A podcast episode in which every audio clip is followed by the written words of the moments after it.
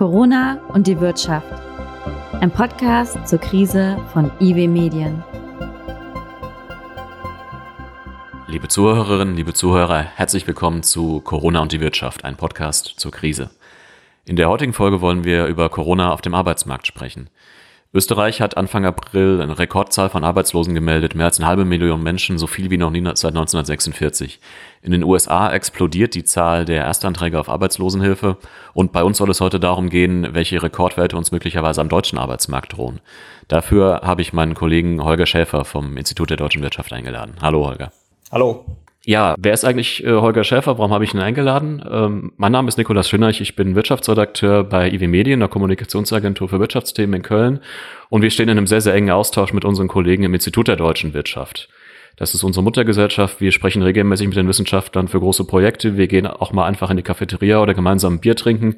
Mussten uns natürlich jetzt in der Corona-Krise aber auch andere Möglichkeiten des Austauschs überlegen, weil wir natürlich schon lange nicht mehr so viele Fragen hatten und die Wirtschaft so sehr im Mittelpunkt gestanden hat wie in der aktuellen Krise.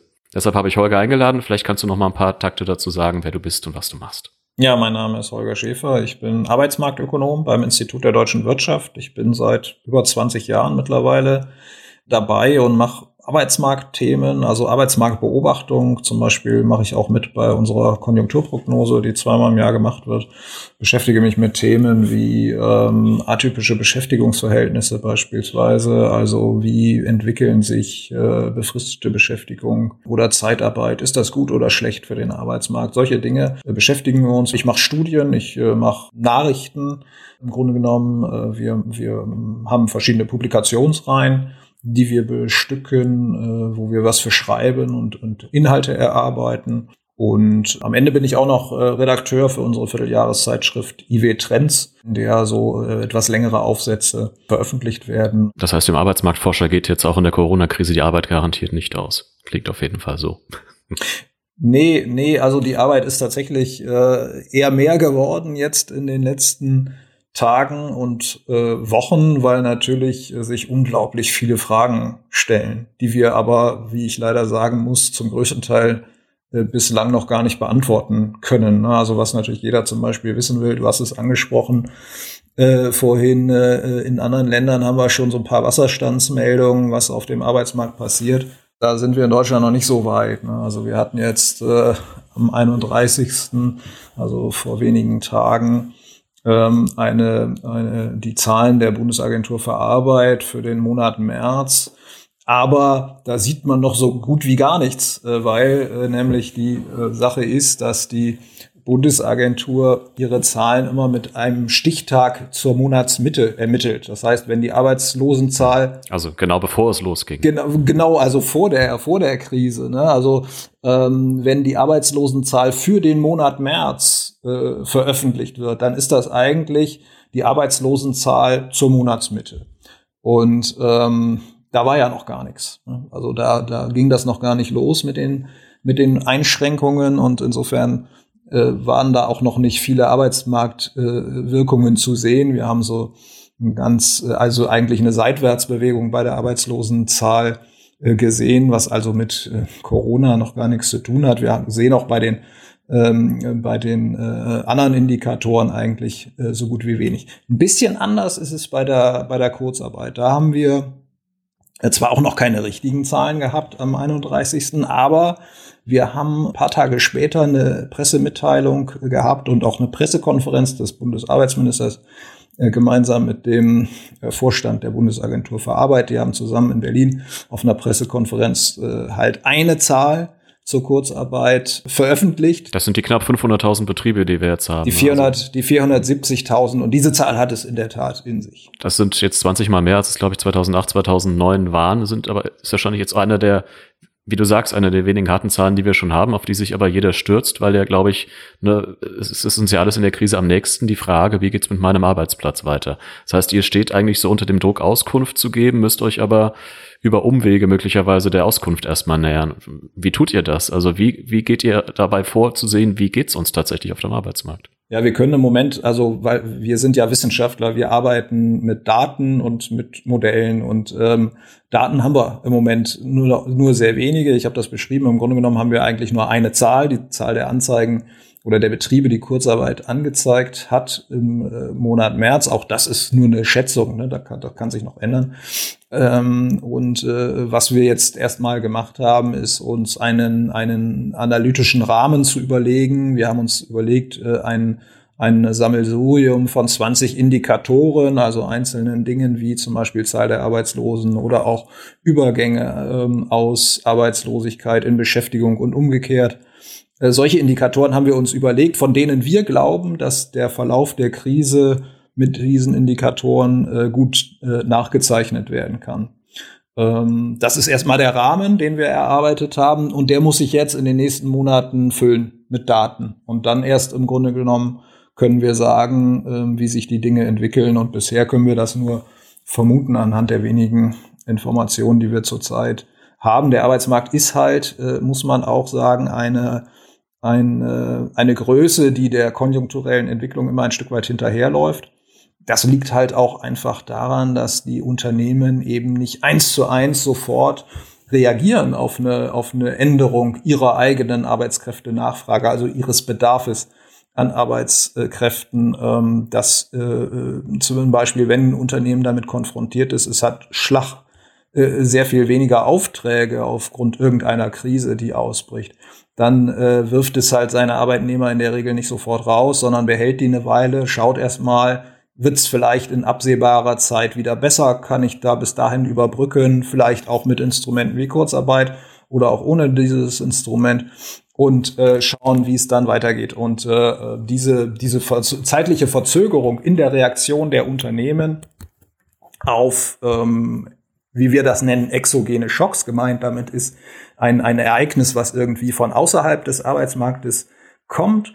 Ähm, das, das ist verzögert und das wirkt sich dann auf den gesamten Arbeitsmarkt im Grunde genommen aus. Also die Zahl der äh, Beschäftigten zum Beispiel, die hängt immer rund ein halbes Jahr der konjunkturellen Entwicklung hinterher, ne, so dass wir eigentlich immer so ein bisschen hinten dran sind, auch mit den mit den Zahlen, während die die Konjunkturforscher die sind da in einer bisschen komfortableren Lage. Die sehen da zum Beispiel bei der Produktion oder bei Auftragseingängen oder solchen Dingen schon immer sehr schnell eine Reaktion, wenn äh, eine Krise kommt. Das heißt, ihr müsst euch eigentlich, ihr müsst euch mit irgendwie Szenarienrechnungen beschäftigen, mit Wahrscheinlichkeiten, mit Zusammenhängen, aus denen sich vielleicht Dinge ableiten lassen. Ja, was könnt ihr denn Stand jetzt sagen? Also es gibt eine so IAB, IFO, Sachverständigenrat, BA sind zumindest schon mal hingegangen und haben gesagt, x 100.000 Arbeitsplätze äh, wahrscheinlich weniger, Beschäftigungsrückgang um x 100.000 im Laufe des Jahres, aber auch gibt's da auch eine sehr große Bandbreite zwischen, ich glaube, 130.000 bis je nach Szenario bis 500.000 oder sogar noch mehr Rückgang ist natürlich schwierig, ne? auch für jeden Zuhörer, der vielleicht konkret äh, eine konkrete Arbeitsplatzangst hat, äh, auf Grundlage von solchen Szenarien dann irgendwie so einen, einen Eindruck zu entwickeln, wie realistisch ist jetzt was. Ja, das ist total. Wie realistisch ist denn was tatsächlich? Das ist total schwierig und äh, genauso wenig wie wir zurzeit wissen, was, was passieren wird. Äh, so unsicher ist das natürlich für den Einzelnen, der jetzt möglicherweise in einer Situation ist, wo er ein bisschen äh, oder vielleicht sogar gesteigerte Angst hat, dass er seinen Arbeitsplatz verlieren könnte oder vielleicht in Kurzarbeit gehen äh, muss. Für den ist das genauso. Ähm, wir können nur gewisse Vermutungen anstellen. Nämlich? Du hast die Prognosen oder die Szenariorechnungen äh, von den Instituten erwähnt. Die Bandbreite der Schätzungen, die daraus hervorgeht, die ist riesig groß. Ne? Also das, die sieht man nur mal um diese, nur mal um diese IFO-Szenarien zu nehmen, die, die sehr sehr breit sind, weil man eben auch nicht so genau weiß, was jetzt passieren wird. Ähm, die gehen von einem Minus von äh, vier bis fünf Prozent äh, des Bruttoinlandsproduktes für das Jahr 2020 bis minus 20 Prozent. Und daran sieht man schon, was für eine enorme, was für eine enorme Bandbreite diese Szenarien äh, äh abbilden und wie unsicher das ist. Ja, und bei Beschäftigungsrückgang glaube ich sogar bis 2,6 Millionen runter. Ne? Das, so. genau, das, ja das wäre der in dem 20 Prozent Szenario. Das wäre der der Beschäftigungseffekt im, im schlimmsten Falle. Mhm. Das muss nicht unbedingt eintreten, aber der Punkt, der eigentliche Punkt ist, dass diese Band, diese große Bandbreite der der Schätzungen. Also ich will nur jetzt mal eine andere nennen, um diese, diese Millionen des, des IFO-Instituts noch mal ein bisschen zu relativieren. Ähm, ein anderes Institut, äh, das, das IMK, hat eine Prognose veröffentlicht. Da ist eben ein Beschäftigungsrückgang nur von 0,1 Prozent für das Jahr 2020 mhm. äh, prognostiziert, also sehr wenig. Ähm, gleichwohl ist das natürlich schon für den deutschen Arbeitsmarkt eine, ähm, eine Vollbremsung, wenn man so will, äh, weil wir hatten ja immer noch ein ziemlich hohes Beschäftigungswachstum in den letzten Jahren. Das ist dann äh, auch praktisch abrupt zum zum Stillstand gekommen. Also, aber man sieht, ähm, was ich eigentlich damit sagen will, die, die, die Bandbreite ist so groß, dass es natürlich auch sehr schwer ist, jetzt konkret zu benennen, ähm, was passieren wird, selbst wenn man bestimmte Annahmen trifft.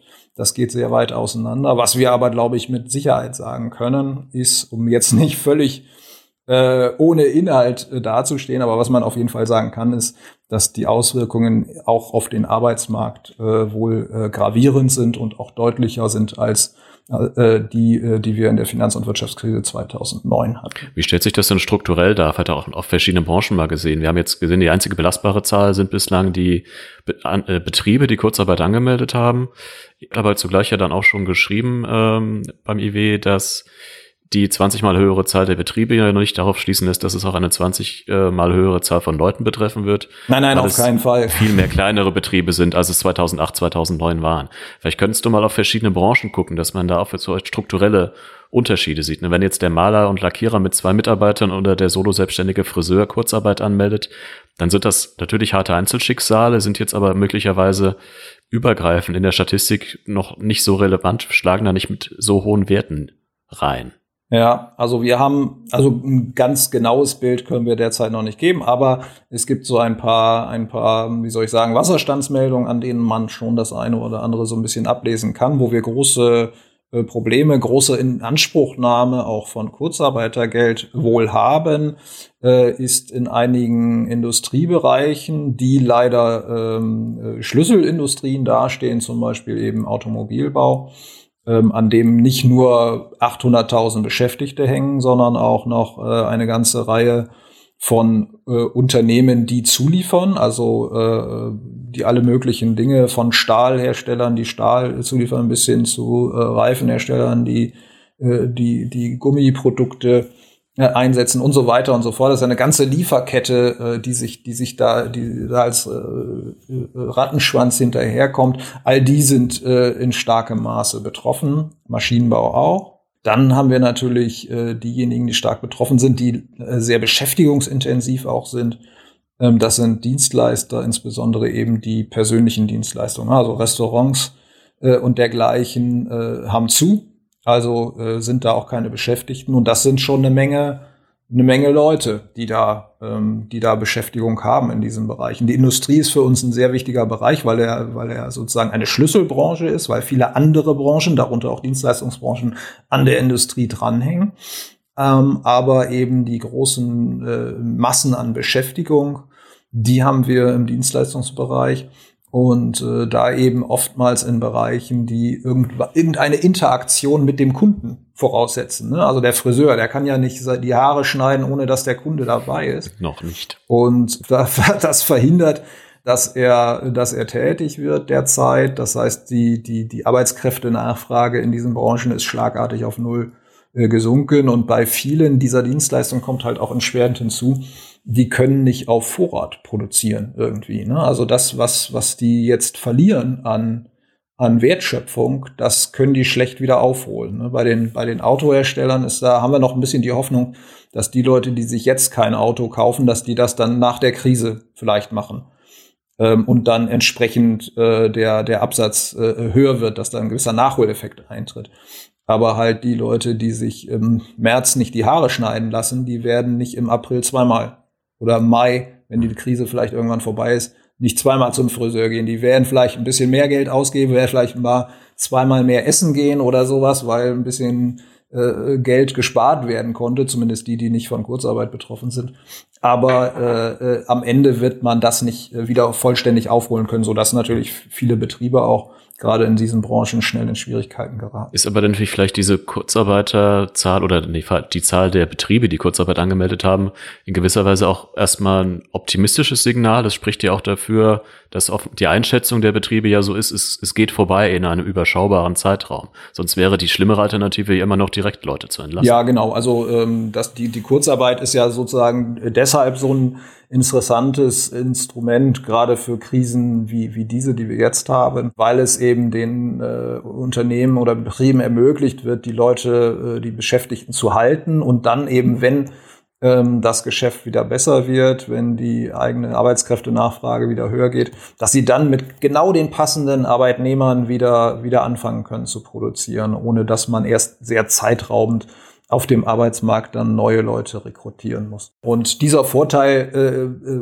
wäre ja nicht gegeben oder, oder wäre irrelevant, äh, wenn die Unternehmen nicht die Erwartung hätten, dass es dann auch in einer absehbaren Zeit auch wieder aufwärts geht. Ne? Das ist aber, wie sich das letztendlich darstellen wird, das hängt von Faktoren ab, die außerhalb der Ökonomie liegen, äh, sondern das ist natürlich einzig und allein davon bestimmt, wie sich die Pandemie weiter verbreitet oder nicht verbreitet. Wie lange könnten wir uns Kurzarbeit denn leisten? Rein auf volkswirtschaftlicher Ebene. Das ist ja erstmal, glaube ich, eine Leistung, die die BA trägt. Irgendwann muss der Bund dann einspringen, wenn die BA-Töpfe leer sind. Wie sieht das da aus? Genau, also das Kurzarbeitergeld ist eine Versicherungsleistung der Bundesagentur für Arbeit, also der Arbeitslosenversicherung. Bekommen ja auch nur diejenigen, die äh, sozialversicherungspflichtig beschäftigt sind, also Minijobber oder Beamte zum Beispiel können kein Kurzarbeitergeld bekommen. Das äh, äh, glückliche oder der glückliche Umstand ist, dass die Kriegskasse der Bundesagentur für Arbeit sehr, sehr gut gefüllt ist, ne? weil die äh, Wirtschaft in den vergangenen Jahren sehr gut lief, äh, hat die BA immer Überschüsse gemacht und hat diese Überschüsse in eine Rücklage überführt. Und diese Rücklage ist gefüllt mit 26 Milliarden Euro. Also das wird vermutlich reichen, um das komplette Jahr die Kurzarbeit äh, zu finanzieren, äh, gegebenenfalls auch mehr. Wir wissen ja noch nicht, wie viele Menschen das betreffen wird. Ähm, insofern scheitert es, glaube ich, nicht am, am mangelnden Geld der Bundesagentur für Arbeit, zumal, du hast es richtigerweise erwähnt, ja auch ähm, die Möglichkeit noch besteht, also wenn der BA wirklich das Geld ausgehen sollte, dann wird auf jeden Fall der Bund äh, bereitstehen, um äh, eventuelle Defizite auszugleichen. Die, äh, der Bund hat ja auch sehr, sehr schnell reagiert, was die Anpassung der Kurzarbeiterregelung anging, als es so, so aufschien am Horizont, dass da was auf uns zukommen würde mit Corona. Wie beurteilst du das und was ist da möglicherweise noch so im Maßnahmenkasten? Also gibt es jenseits von Kurzarbeit noch andere Dinge, wo äh, die Politik eingreifen könnte, um die Arbeitsmarkteffekte ein bisschen zu mindern? Ja, also man hat ja sehr viel gemacht im Hinblick auf äh, Sicherung der Liquidität von Unternehmen. Ne, das, das zielt äh, zum Beispiel ja auch auf, auf Solo-Selbstständige, die äh, ein eigenes Programm hatten. Es zielt auf Mittelständler, die ein eigenes Programm haben, wo das hauptsächlich dann über Kredite äh, organisiert wird und auch Großunternehmen bis hin zu Staats, bei großen Unternehmen vielleicht sogar bei Staatsbeteiligung. Das müssen wir dann noch sehen, ob das notwendig äh, werden wird.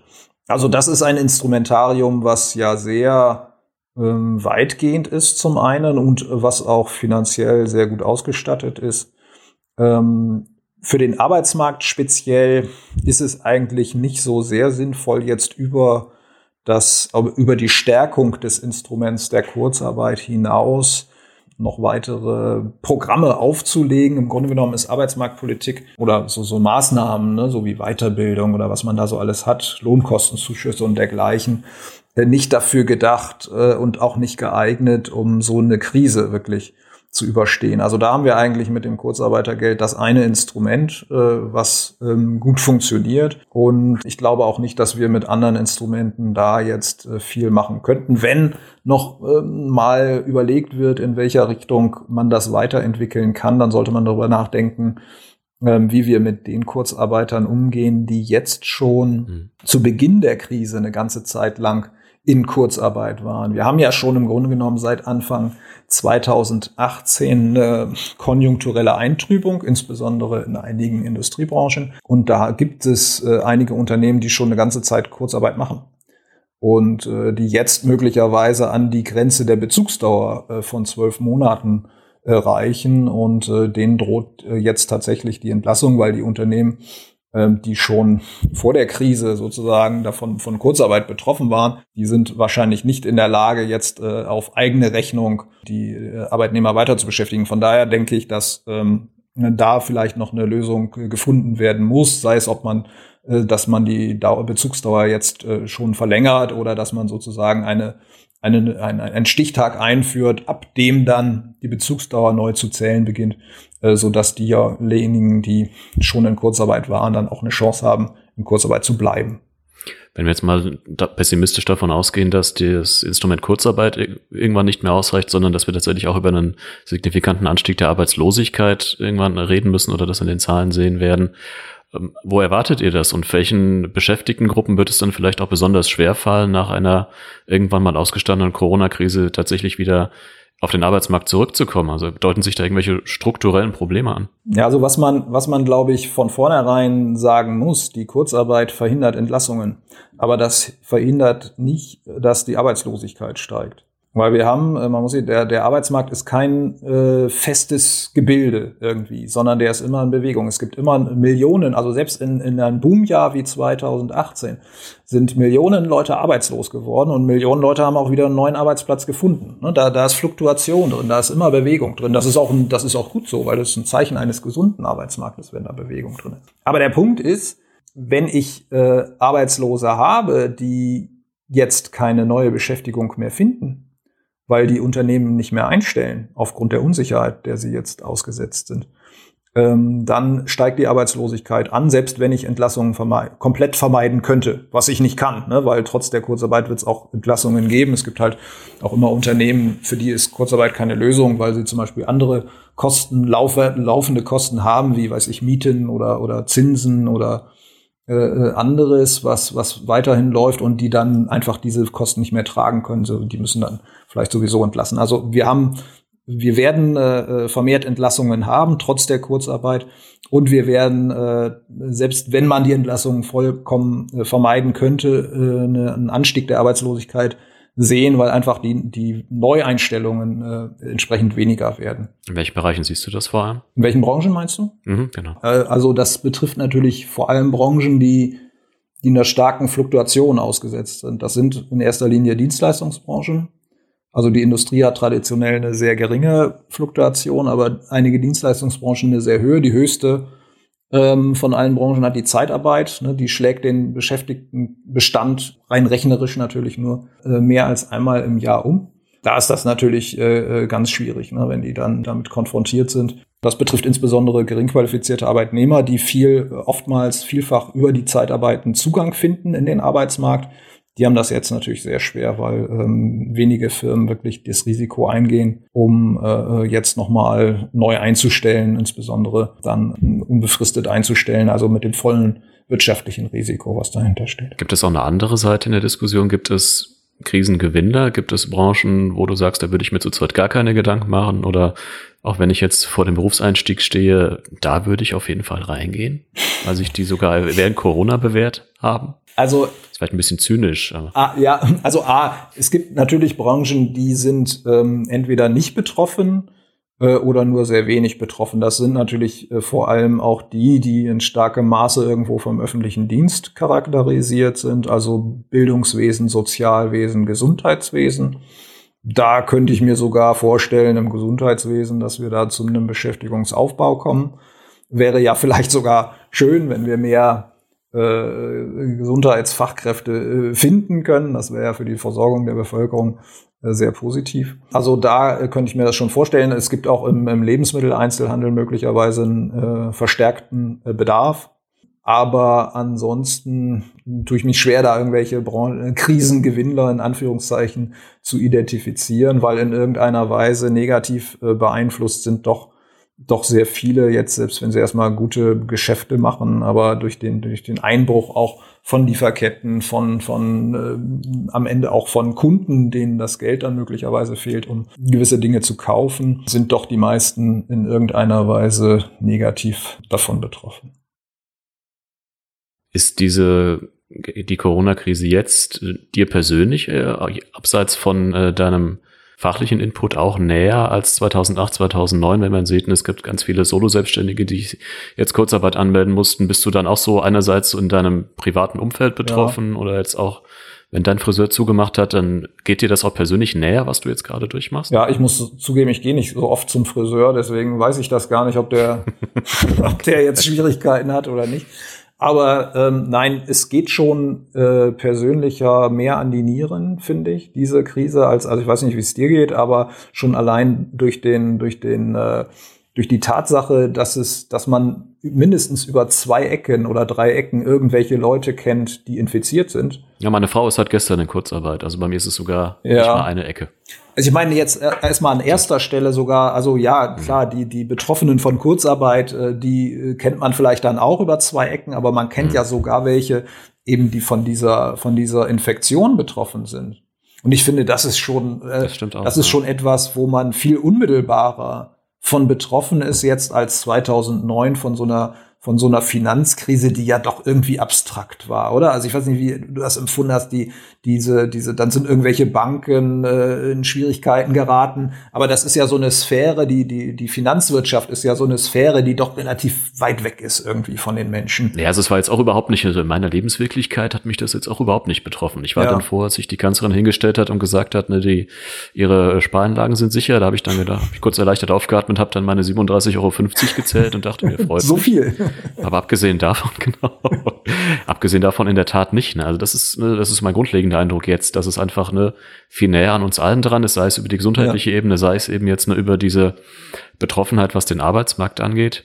Ähm, verändert das deinen Blick auch, so also deinen, deinen fachlichen Blick auf das Ganze, dass du ja. einen anderen Zugang zu dem Thema hast oder andere Fragen sich dir stellen? Hm, nee, gar nicht, muss ich sagen. Also mein, mein fachlicher Blick ist eigentlich nicht viel anders, weil ähm, als, als Wissenschaftler gehst du ja doch irgendwie mit einem, mit einem zumindest irgendwie gedanklichen Modell an gewisse Fragen heran, äh, hast dann, hast dann Daten, äh, gleichst dein Modell mit den Daten ab und guckst, was dabei rauskommt und analysierst das. Also diese, diese Methoden, die wir haben und die, die Zahlen, die wir haben, das gleicht sich alles relativ stark. Also das ist gar nicht so unterschiedlich. Also man muss vielleicht auch, vielleicht ist das auch so etwas, was man, was man machen muss, ne? dass man als Wissenschaftler darf man sich ja nicht so sehr von seinen eigenen Emotionen leiten lassen, sondern das ist ja, eigentlich ist ja der, der Witz an, an Wissenschaft, dass man es möglichst objektiv hm. betrachtet, irgendwas. Also von daher glaube ich,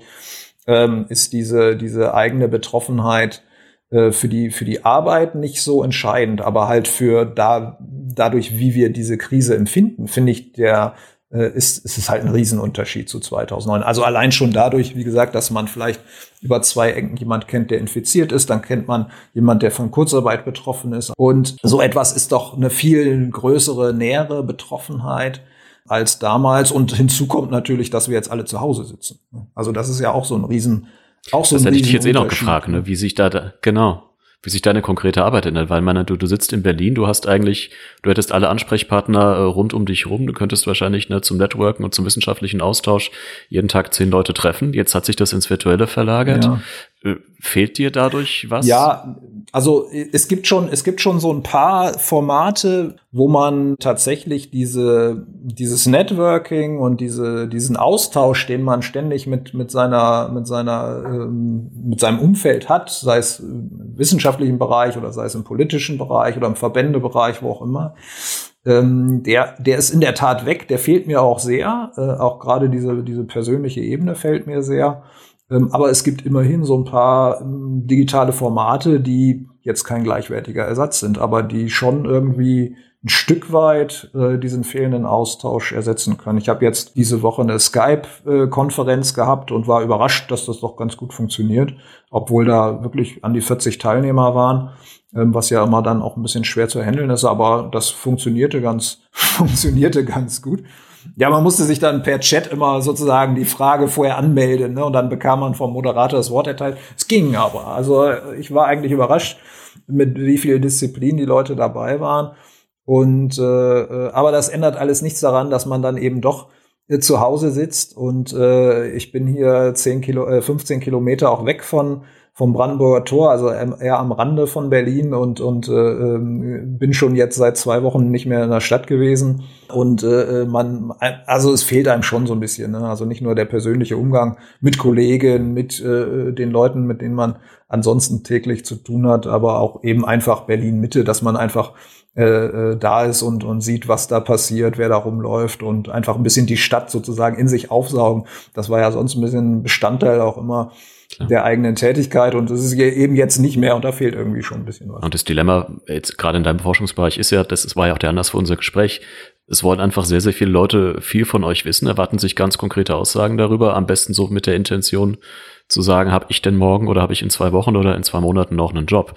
Das ist eigentlich jetzt ne, der Austausch, so dieses Networken ist ja jetzt noch viel wichtiger, um mal so ein gemeinsames Verständnis dafür zu entwickeln, bessere Prognosemodelle vielleicht. Ja. Ja. Also da kommt ja beides zusammen. Ne? Du hast maximale Distanz zu den Leuten, mit denen du eigentlich jetzt besonders intensiv arbeiten müsstest, um vielleicht so neue Zugänge zum Thema zu kriegen. Ja, das kann man schon versuchen durch Telefon oder ähm, Videokonferenzen, was auch immer, alle diese modernen Kommunikationstools, die wir zur Verfügung haben, zu machen. Wir haben, äh, du weißt das ja selbst, äh, bei uns im, im, im Institut äh, wirklich eine gute Infrastruktur auch, die es uns ermöglicht, immer im Austausch zu bleiben, auch mit Kollegen. Wir haben viele so, so Chatforen und sowas, wo wir uns austauschen können und was auch forciert wird von der Geschäftsleitung, was das, äh, glaube ich, äh, ein guter, ein guter Ansatz ist.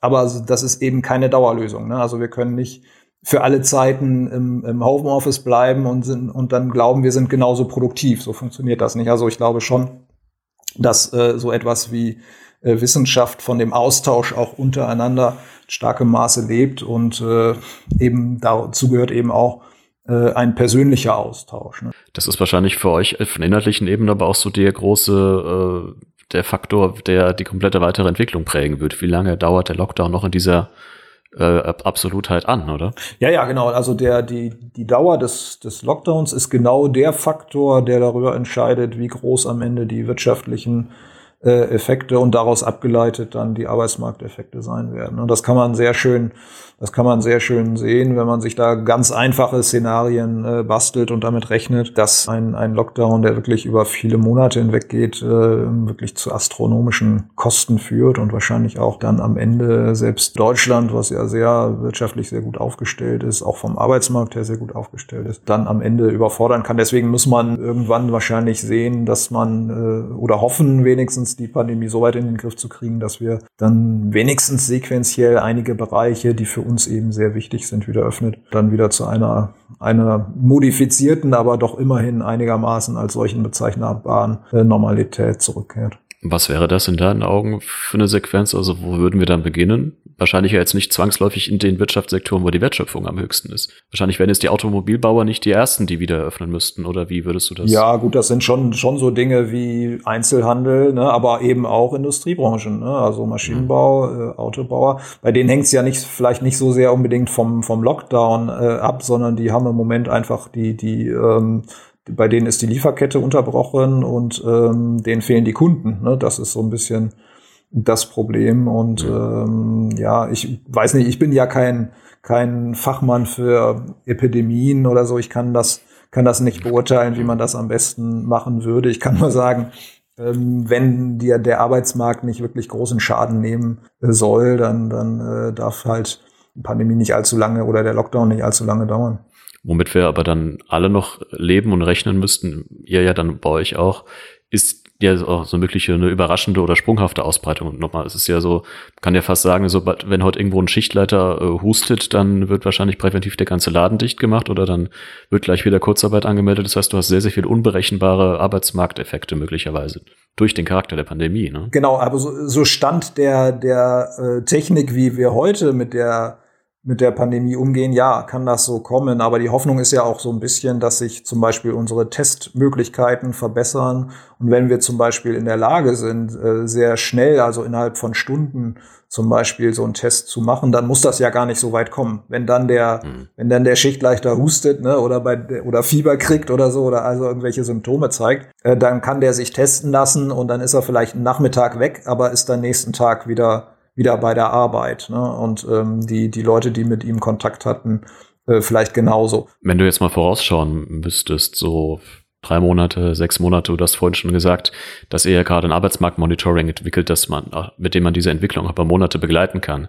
Heißt also, ja, ihr geht auch schon mal ja implizit davon aus, dass es eine Entwicklung, die uns monatelang begleiten wird, deren arbeitsmarktpolitische Folgen uns lange begleiten werden wo könnten wir stehen Ende des Jahres? Ja, also in der Tat, das wird uns Monate auf dem Arbeitsmarkt hinweg äh, begleiten, ganz einfach, weil eben auch der, der Arbeitsmarkt ein träges Gebilde ist, was nicht so schnell reagiert. Ne? Das kriegt jetzt, der kriegt jetzt einen Schock, dann, dann dauert das eine Weile wie so ein Glas Wasser. Nicht? Wenn man das anstößt, dann das Wasser drin, das schwappt hin und her und äh, das wird aber nicht sehr direkt beeinflusst, sondern ähm, selbst wenn die, die Pandemie jetzt in den Griff zu kriegen ist, sagen wir mal, kurz sind wir mal optimistisch und sagen, wir sind irgendwann in, in wenigen Monaten so weit, dass, dass wir wieder zu einer Normalität zurückkehren können, sagen wir mal, weiß ich, im Mai oder im Juni oder sowas, dann wird der Arbeitsmarkt trotzdem noch weiterhin beeinträchtigt sein, einfach weil die Firmen, die, die jetzt zum Beispiel Kurzarbeit anmelden mussten oder Leute entlassen mussten, die stellen dann ja auch nicht sofort wieder ein, sondern die sind dann ja auch erstmal vorsichtig und wollen abwarten, ob sie denn wirklich äh, langfristig einen größeren Arbeitskräftebedarf jetzt haben und äh, den sie durch eine Neueinstellung dann auch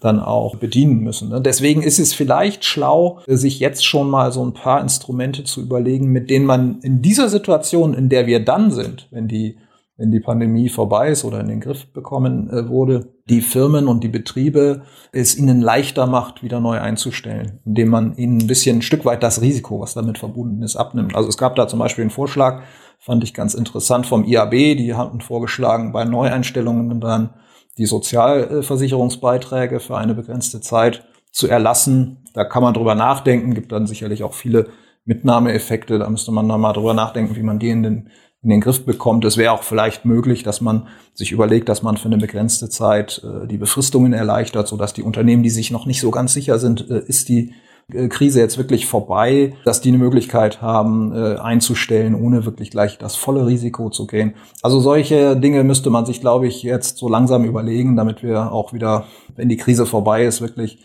äh, die Arbeitsmarktwirkungen so gering wie möglich halten können. Schönes Schlusswort. Holger, ich danke dir nochmal ganz herzlich für die Zeit, die du dir genommen hast. Ja, sehr gern. Liebe Hörerinnen, liebe Hörer, das war die dritte Ausgabe von Corona und die Wirtschaft, ein Podcast zur Krise. Ich hoffe, Sie haben einige interessante Informationen mitgenommen aus der Ausgabe und würde mich freuen, wenn Sie auch beim nächsten Mal wieder einschalten. Wir werden in den kommenden Wochen regelmäßig Updates veröffentlichen, wo wir uns mit Wissenschaftlern und Leuten aus der Praxis darüber unterhalten, wie sich Corona in welchen Aspekten auf die Volkswirtschaft und auf die Gesellschaft auswirken könnte. Bis dahin, alles Gute und bleiben Sie gesund.